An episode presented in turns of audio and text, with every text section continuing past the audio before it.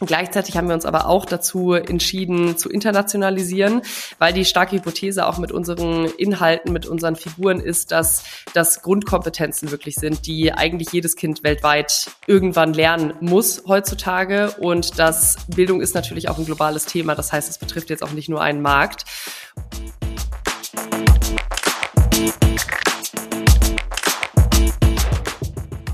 Herzlich willkommen zu Business Unplugged, meinem Interview-Podcast rund um das Thema Digitalisierung.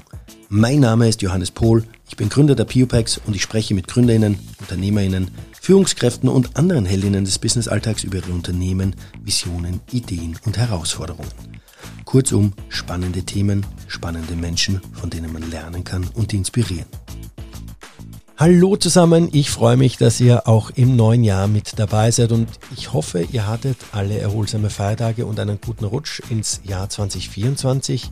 Sehr gut startet auf jeden Fall der Podcast, denn in der heutigen Folge habe ich Irene Klemm von Edurino am Mikrofon, einem Startup, das 2021 gegründet wurde und seitdem nur den Weg nach oben kennt.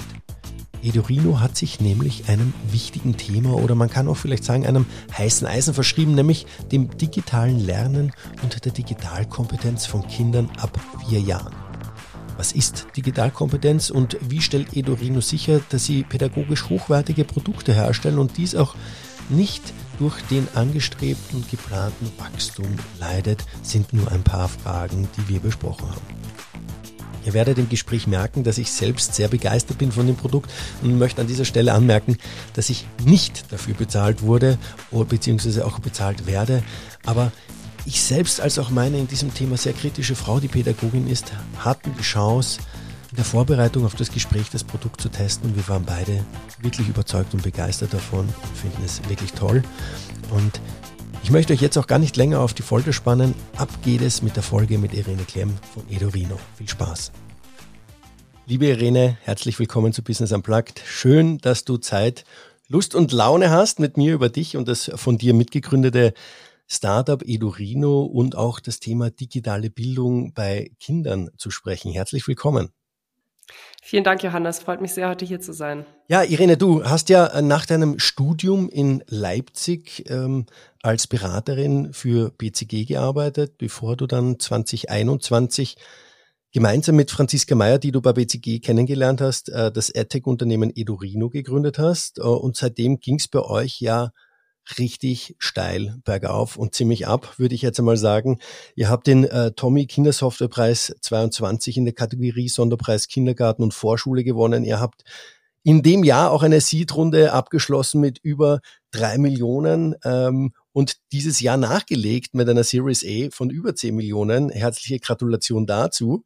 Und äh, ihr dürft jetzt nebst sage ich mal, bekannten Namen äh, von Angel-Investoren wie Verena Pauster, Jens Begemann oder auch äh, die Heilemann-Brüder renommierte Venture Capital Fonds wie äh, DN Capital oder Tengelmann Ventures äh, bei euch äh, im Boot begrüßen. Ich habe jetzt nur ein paar genannt, da könnte man noch ein paar weitere aufführen. Das Einzige, äh, was ihr tatsächlich nicht abräumen konntet, war dieses Jahr der Gründerpreis, in, der, in dem ihr in der Kategorie Startup nominiert gewesen seid. Hat es eigentlich geschmerzt oder war kraftbar nach diesem krassen Ritt in den letzten zwei Jahren? Also erstmal muss man sagen, dass wir beim Deutschen Gründerpreis unter den Top drei nominiert waren in der Kategorie Startup. Und beim Deutschen Gründerpreis würde ich tatsächlich sagen, dass schon diese Nominierung alleine ein Gewinn ist, weil es ein sehr großes immaterielles Paket gibt, was man dort gewinnt. Also beispielsweise hatten wir vor kurzem ein vierwöchentliches Beratungsprojekt von Porsche Consulting, die wirklich zu uns gekommen sind, die mit ähm, anderthalb Beratern tatkräftig an unserer Seite standen, mit uns verschiedene Themen aufgerollt haben. Und zudem haben wir ein äh, phänomenales Medientraining bekommen und auch noch weitere Dinge. Das heißt, ähm, eigentlich ist das schon ein Gewinn per se. Wir durften Teil von allem sein und auch die Firma, die gewonnen hat, Friendly Capture, den gönnen wir es natürlich sehr. Also wir haben uns im Vorhinein auch gut kennengelernt über diese Nominierung und deswegen würde ich sagen, dass es trotzdem eigentlich ein Gewinn und ähm, da muss man dann nicht immer der letzte Preisträger sein. Ja, habe ich mir fast gedacht, äh, weil wie gesagt, unter die letzten drei zu kommen, ist ja auch schon hier äh, ziemlich krass. Ähm, mit äh, Edorino wollt ihr ja, äh, ich habe es kurz ein bisschen angeteasert da äh, mit Kindergarten und Vorschule, Kindern spielerisch an digitales Lernen heranführen. Ja.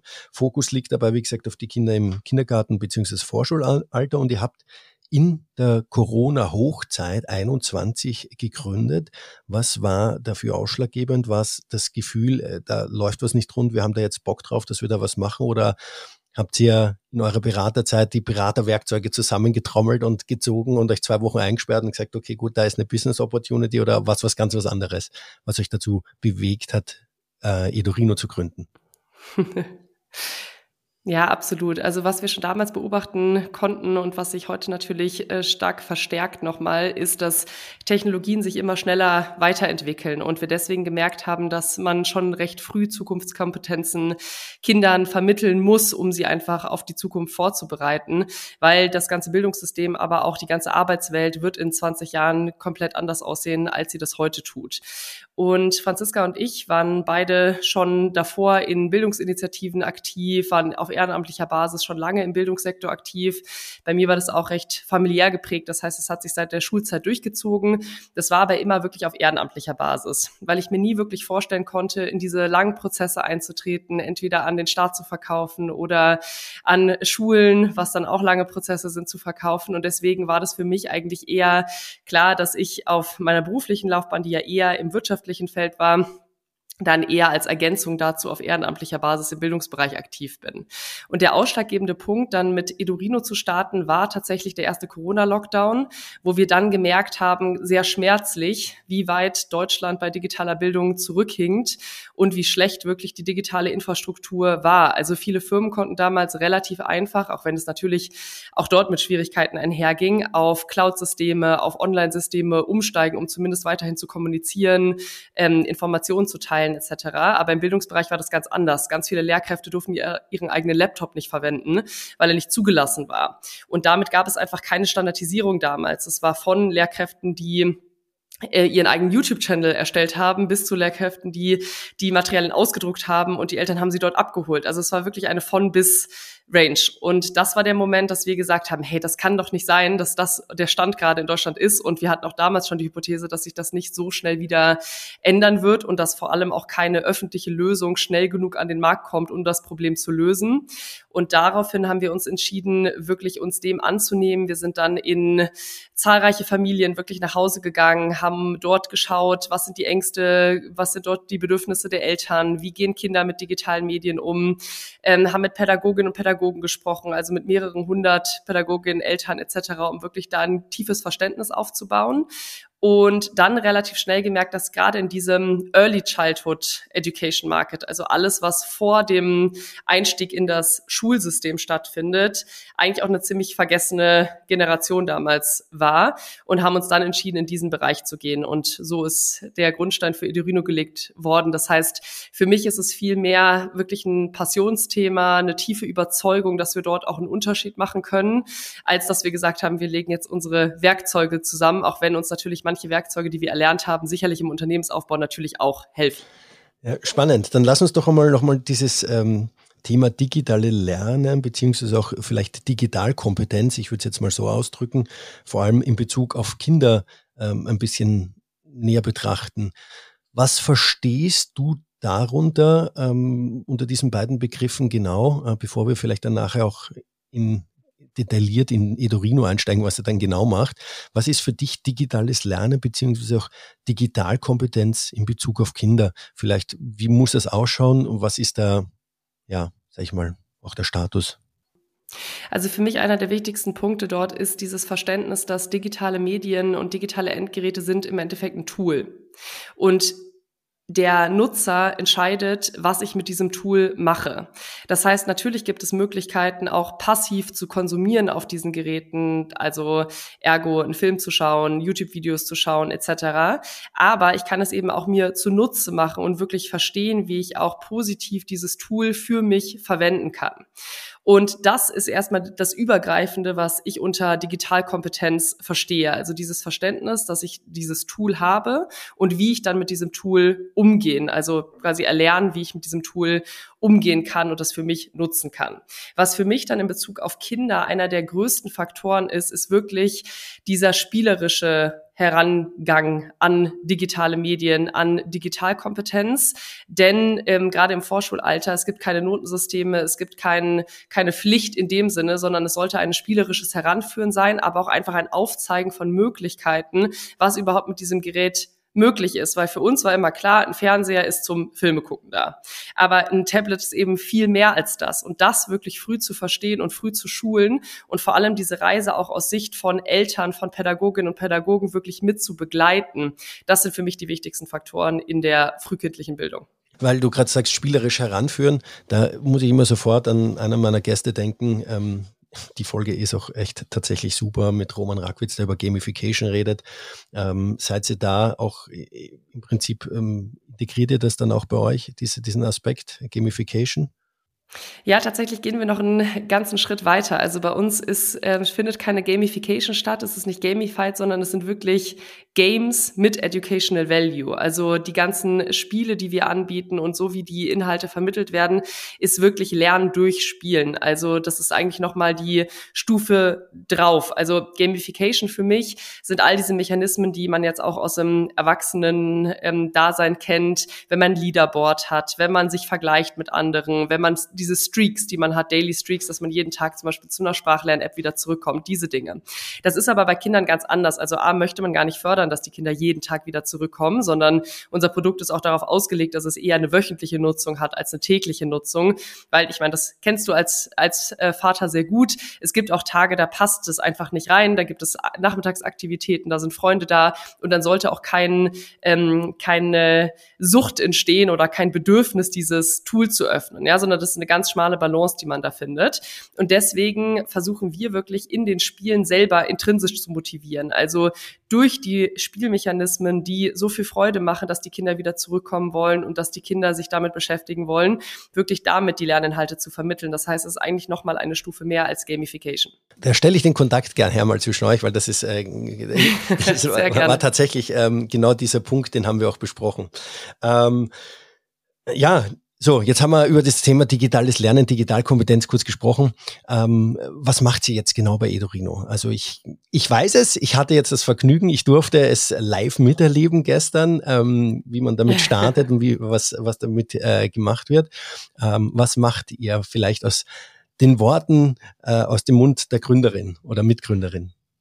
Also wie ich eingangs schon gesagt habe, wir haben uns genau da als Vision gesetzt, wirklich früh diese Zukunftskompetenzen Kindern beizubringen mit der Magie von Spielen. Und was Edurino ist, ist eine Kombination aus einer digitalen Lern-App mit echten Figuren und unserem ergonomischen Eingabestift. Und Kinder setzen diese Figuren in unserer App auf und öffnen damit verschiedene Spiel- und Lernwelten, je nach Figur von Lesen und Schreiben, Zahlen und Mengen bis hin zu Kreativität und Coding. Und Eltern auf der anderen Seite bekommen volle Transparenz über die Lernfortschritte, über die Inhalte, die die Kinder gelernt haben, können die Bildschirmzeit einstellen. Auch das ein Tool, was ähm, sehr gerne zu Hause eingesetzt wird, weil die App dann von alleine einschläft. Das heißt, es wird sehr einfach, das in den Alltag zu integrieren. Und so bieten wir genau für diese beiden Gruppen, also einmal für unsere Kundinnen und Kunden, was die Eltern sind, und einmal für unsere Nutzerinnen und Nutzer, was die Kinder sind, da eine digitale Begleiterrolle an und für die Kinder ist es eben reines Spiel und für die Eltern ist es vertrauensbildend, edukativ und sie wissen, dass sie etwas Sinnvolles und Positives ihrem Kind anbieten können. Also für diejenigen, die jetzt vielleicht äh, noch ein bisschen äh, Schwierigkeiten haben, sich das vorzustellen mit Figuren. Man kennt die klassischen Toni-Figuren, die man dann auf die Toni-Box stellt. Genauso habt ihr ja auch Figuren unterschiedlicher Art, einen Fuchs, einen Waschbär etc., der dann auch für gewisse äh, Lernfelder zu sag ich mal, steht und ähm, mit denen man dann entsprechend das lernen kann. Also ich kann das bestätigen, also den Kindern hat's richtig Spaß gemacht. Ja. Ich habe es ich hab's, ich hab's kurz, hab's kurz angeteasert, es hat nicht lang gedauert, äh, ich war noch nicht mal richtig zu Hause, war das Ding schon ausgepackt äh, und äh, die Einrichtung war auch sehr einfach und ähm, war tatsächlich sehr, also ich habe es auch noch einmal ähm, mit meiner Frau ein bisschen gegengespiegelt, die ja Pädagogin ist und auch immer sehr kritisch. Die hat das auch sehr, sehr, sehr, sehr positiv empfunden und äh, gesagt, also von den Figuren her auch keine Angst wird ausgelöst und von der Musik her und, und so weiter. Und ähm, ja, sehr, sehr schön. Also unsere Kinder lieben es, kann ich schon mal sagen. Vielen Dank für das schöne ja, Gerne. Ähm, ja, äh, bei dem, was ich mir gefragt habe bei dem Spiel, war übrigens, bietet ihr dann auch so, so Updates an oder ist dann eine Figur ein Lerninhalt oder kann man dann ein bisschen updaten? Die Tonybox, ich habe sie kurz erwähnt, äh, ist ja dann auch den Weg gegangen, dass man für gewisse Figuren nochmal mehrere Hörspiele sich dann downloaden kann. Äh, plant ihr auch in diese Richtung was zu machen oder wird's so bleiben? Ja, also erstmal ähm, diese, diese Analogie, dass eine Figur wirklich für einen Lerninhalt steht, das wird auch weiterhin so bleiben. Es gibt aber gewisse Erweiterungen. Also wenn ihr ein bisschen weiter seid in dem, in dem Spiel, wirst du sehen, dass es äh, durch eine Rakete verbunden einen Bereich gibt, den nennen wir Free Play Area. Das ist das Cockpit von dem Rhino.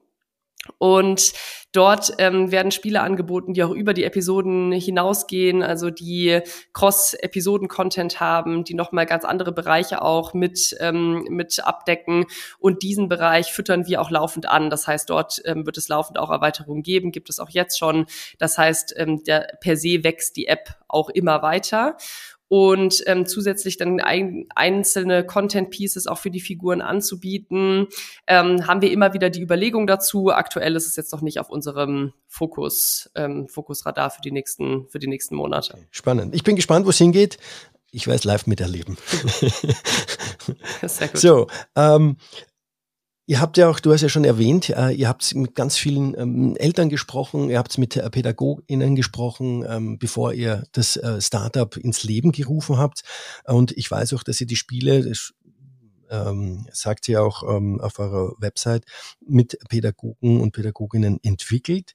Ähm, diese Inhalte sind ich sage jetzt mal sehr, sehr flapsig, ähnlich diesen Vorschulheftchen äh, ähm, oder die man bekommt, äh, sind sehr ähnlich von, von den Aufgaben her, sehr spielerisch. Ähm, ähm, das eine in diesem Vorschulheftchen ist aber eher, dass es, die, also dass es einfach Papier ist. Ja, wir kennen es, du kriegst eine Vorschulhefte, kriegst deine Papiere, machst deine Aufgaben. Bei euch, wie wir schon gesagt haben, ist es ein digitales Medium und da spielt ja auch die User Experience eine wichtige Rolle. Und du hast erwähnt, sind die Kinder, aber auch die Eltern, für die das Ganze irgendwie passen muss. Ähm, ich gehe mal davon aus, dass ihr die Software dann ja auch mit den beiden Usern testet. Äh, wie sieht da bei euch die Einbindung aus äh, von den Eltern und den Kindern beim Testen? Ich kann mir auch vorstellen, dass einige Eltern auch sehr kritisch dem gegenüberstehen. Äh, und ähm, ja, wie macht sie das? Wie geht sie davor, dass ihr das äh, diese Balance da schafft. Mhm.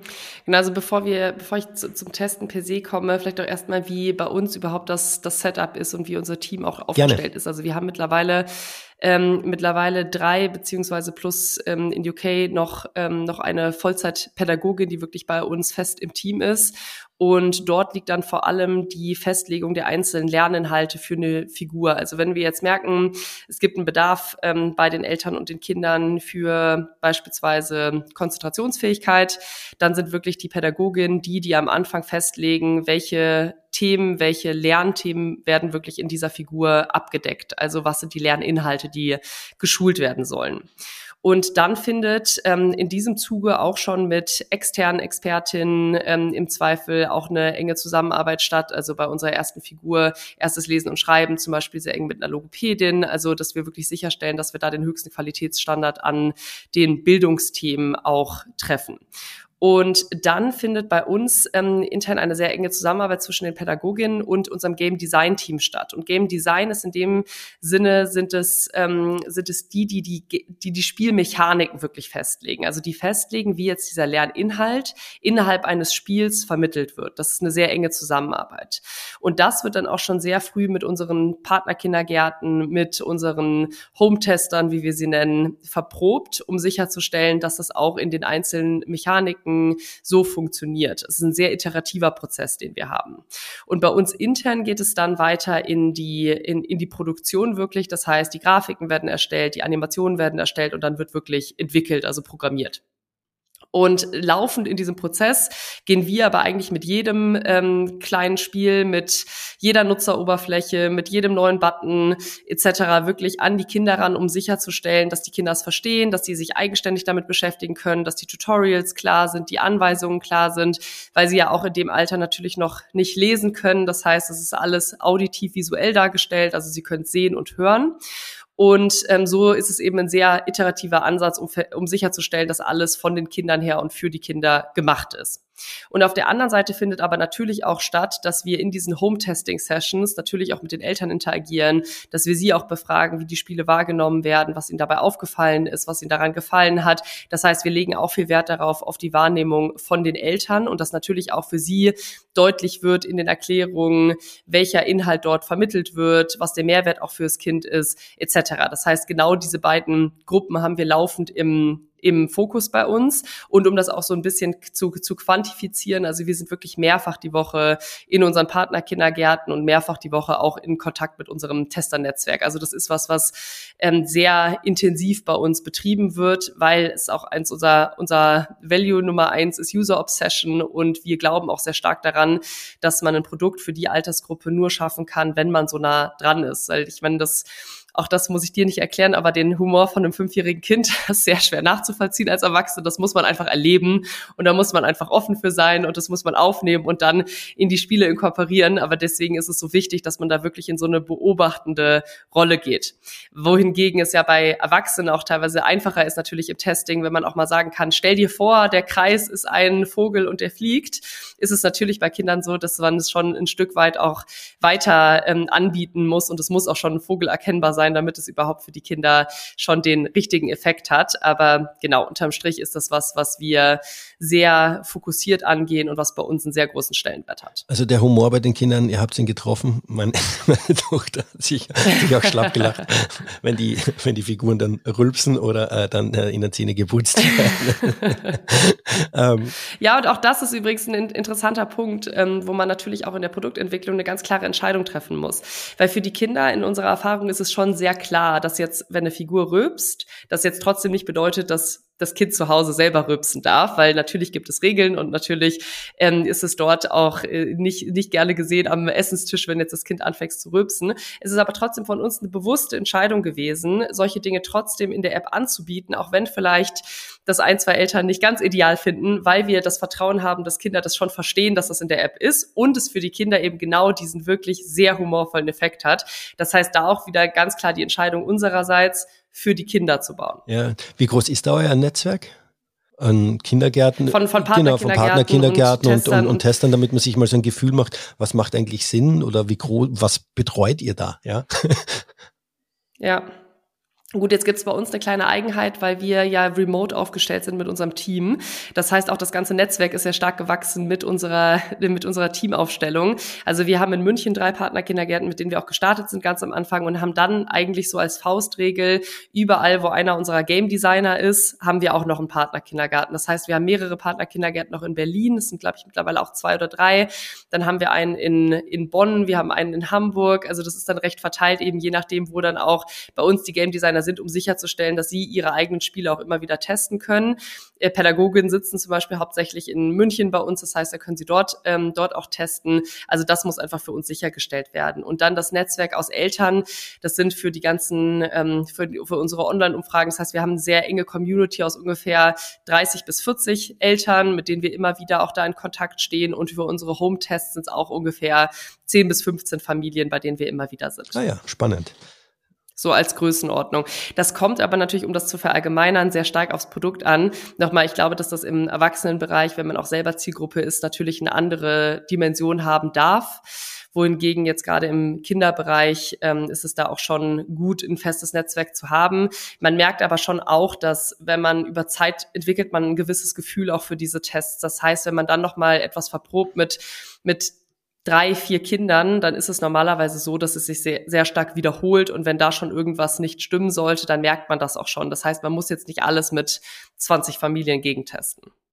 Das Testen nimmt ja quasi eine Schlüsselrolle bei euch ein, wenn man das jetzt so, es zieht sich ja eigentlich von Anfang an durch irgendwo, dass ihr in jedem Schritt irgendwo ein bisschen ja. äh, testet und so weiter und so fort. Jetzt, äh, ich habe es erwähnt schon, ihr habt dieses Jahr erfolgreiche Series A geraced. Ähm, da wird ja jetzt gehe ich mal davon aus, es ist ja meistens so der Fall, dann der Wachstum anstehen. Da wird äh, es heißen, okay, komm, jetzt äh, pushen wir den Wachstum. Äh, wie stellt ihr sicher, dass ihr diesen Schlüsselprozess, ich nenne, ihn, ich nenne ihn jetzt mal so, das Testen, ähm, auch sauber mitskaliert, also so User-Driven, User-Experience-Driven und so weiter und so fort, dass ihr im Laufe der Zeit, im Wachstum, dann nicht irgendwann mal eine Art irgendwie Technology Debt oder Process Debt irgendwie ähm, äh, gegenübersteht oder ähm, mit dem konfrontiert seid. Wie wollt ihr das angehen? Ja, das ist eine super interessante Frage, weil, wie du schon sagst, mit Wachstum geht natürlich auch immer etwas ähm, Prozessumstellung und einfach neue Herausforderungen einher. Und vielleicht als Einordnung, also wir haben unsere Series A Anfang des Jahres abgeschlossen und haben seitdem das Team äh, mehr als verdoppelt, fast verdreifacht. Also wir haben schon eine sehr starke Wachstumsphase dieses Jahr durchlaufen. Und das war vor allem auf Produktseite sind wir stark gewachsen, aber auch in den ganzen, in den ganzen Marktfunktionen und ähm, unterstützenden Funktionen. Und ähm, wenn wir uns jetzt in die, in die Teams selber einmal nochmal reinzoomen, ich habe so den Prozess einmal schon mal aufgemappt ist es so, dass wir sehr, wir arbeiten auf einem Track-Approach. Also für alle, die Softwareentwicklung können, kennen, ist es so eine Art Squad-Approach, wenn man möchte.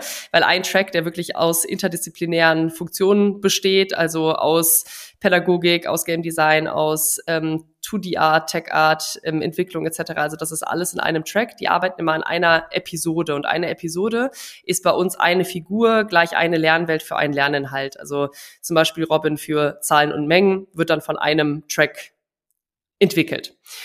Und das Gute ist, dass innerhalb dieser Tracks ist, ich hatte auch gerade schon gesagt, einem Testnetzwerk, ähm, dass wir immer die, die Kindergärten auch suchen dort, wo die Game Designer sind. Das heißt dort, wo wir auch sicherstellen können, dass die, die die Spiele im Endeffekt entwickeln, auch diese Spiele wieder testen können mit den Kindergärten und mit den Home-Testern.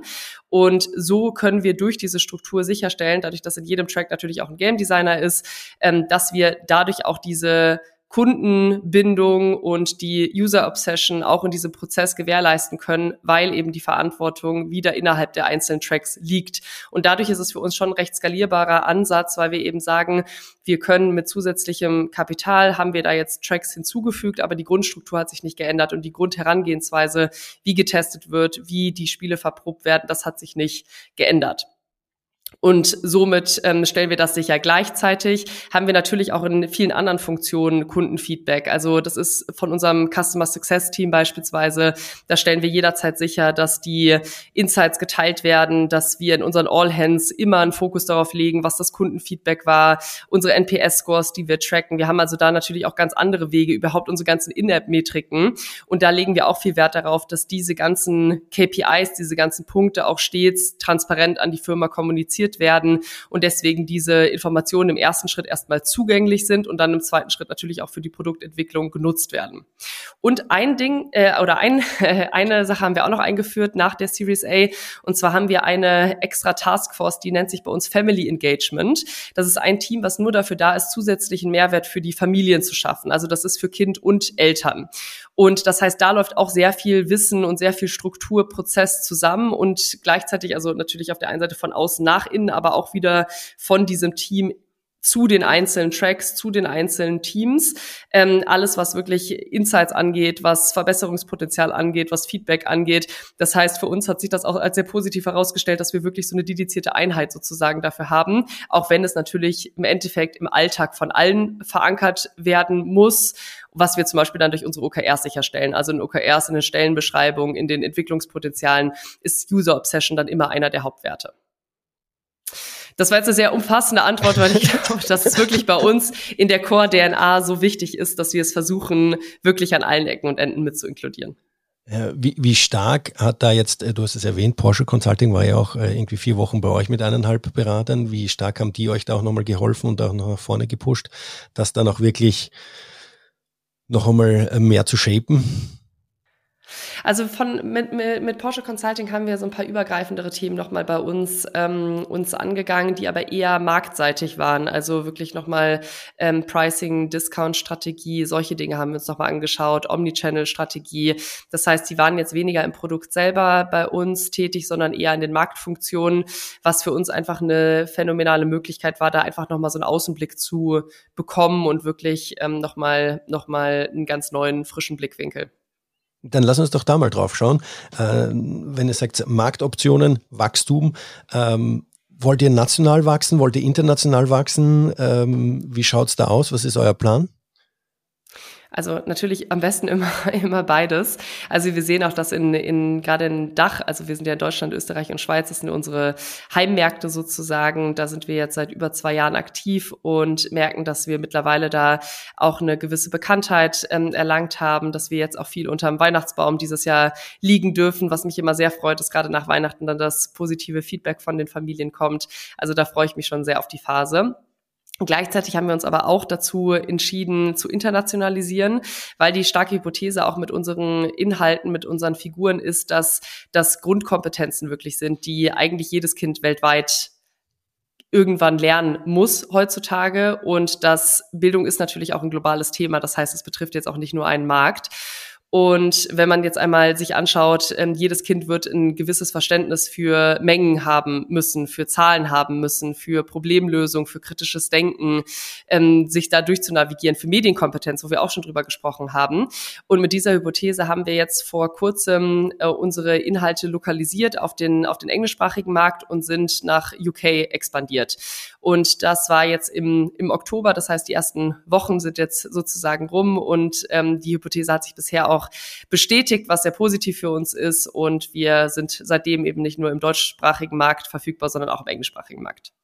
Was sind da die Herausforderungen ähm, ver verglichen zwischen deutschsprachigen Markt und englischsprachigen Markt?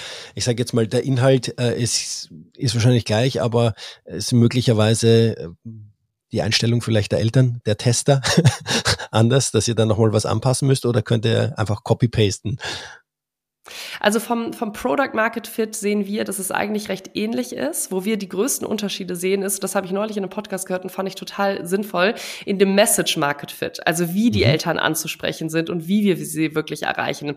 Weil der größte Unterschied ist eigentlich, dass in Deutschland ähm, gerade digital, digitale Endgeräte, Digitalzeit lange ähm, noch etwas ja mit Unsicherheit begegnet wurde und eigentlich erst durch Corona jetzt so dieser letzte Push kam, dass, glaube ich, jetzt jeder realisiert hat, dass man einfach in einem gewissen, gesunden Maße irgendwo Kinder auch schon heranführen muss, weil sonst suchen sie sich ihre eigenen Wege, äh, da, da in Kontakt zu kommen. Und das heißt, es ist eher so, dass wir in, in Deutschland viel diesen Punkt haben, wirklich sinnvolle Medienkompetenz, Medienkompetenz zu schulen, diese 20 Minuten, die man bei uns in der App einstellen kann, dass das eine Riesenhilfe ist, dass man eben als Elternteil nicht das Gefühl hat, dass man jetzt sein Kind zehn Stunden vor in, ähm, von Bildschirm setzt, sondern dass es wirklich in, ähm, in kleinen Dosen ist. Auf der anderen Seite im UK-Markt sehen wir eher, dass die, ähm, dass die Exposure zu digitalen Medien eher früher startet und eher viel ist und dass eher die Befürchtung von Eltern ist, dass das Kind jetzt schon zu viel vor digitalen Medien sich befindet.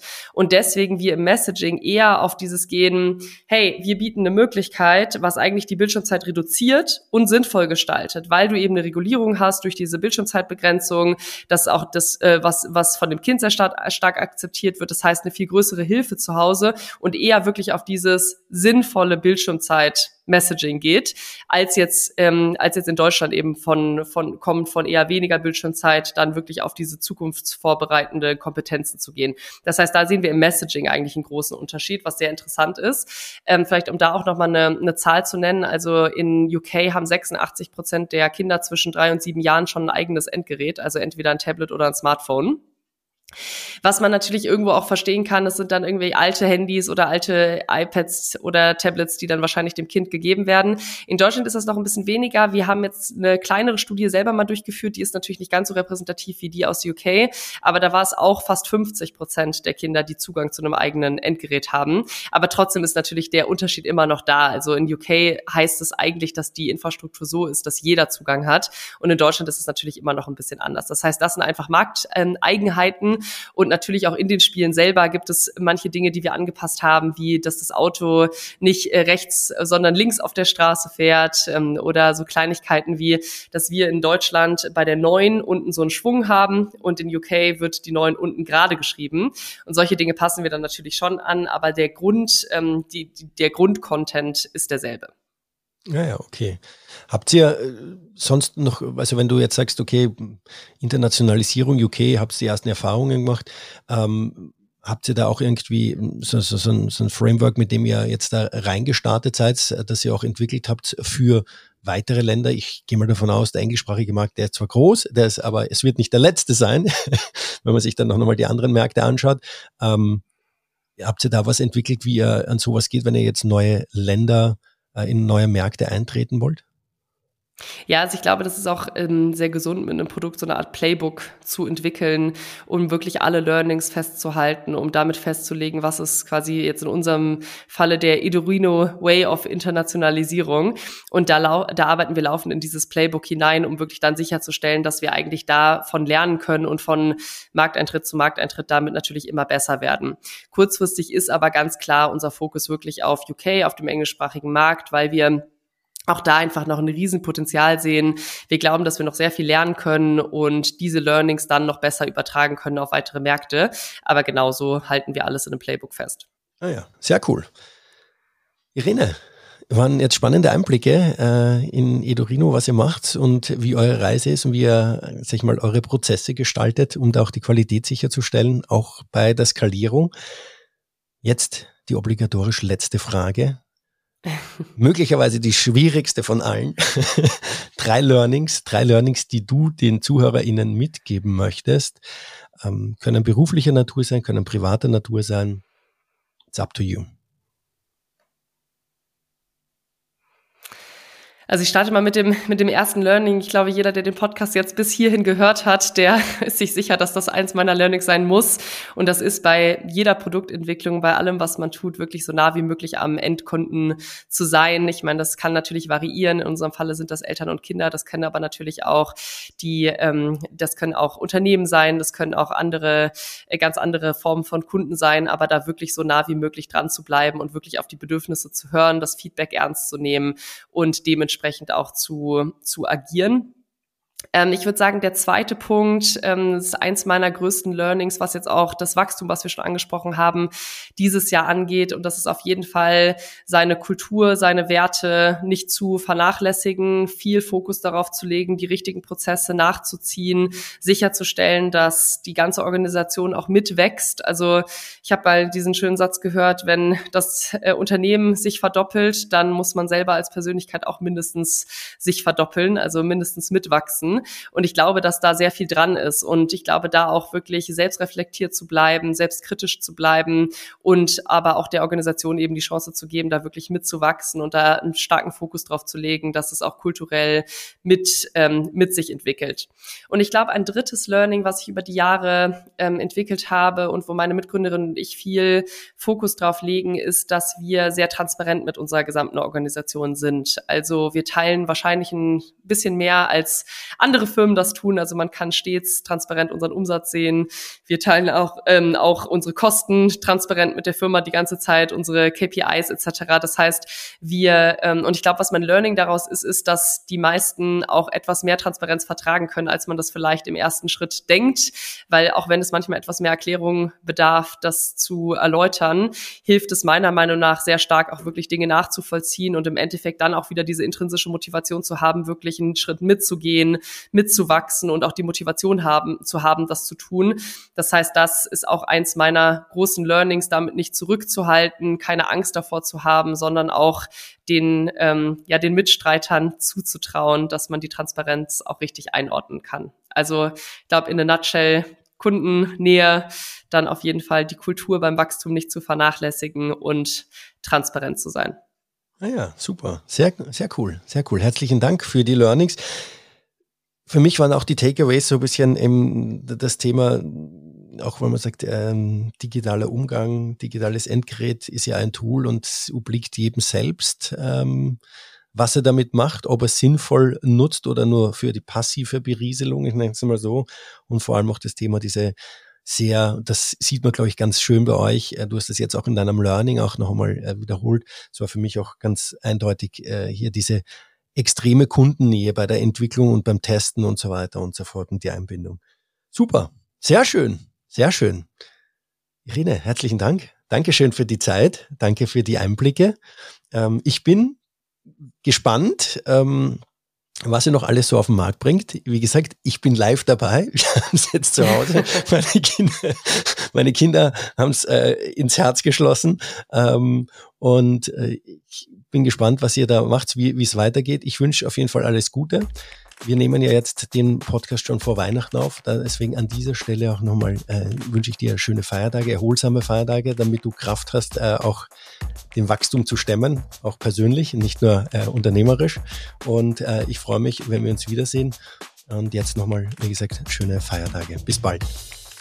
Vielen Dank, Johannes. Hat Spaß gemacht und dir natürlich auch schöne Feiertage. Bis dann. Das war das Interview mit Irene Klemm. Infos zu Irene und Edurino findet ihr in den Show Notes.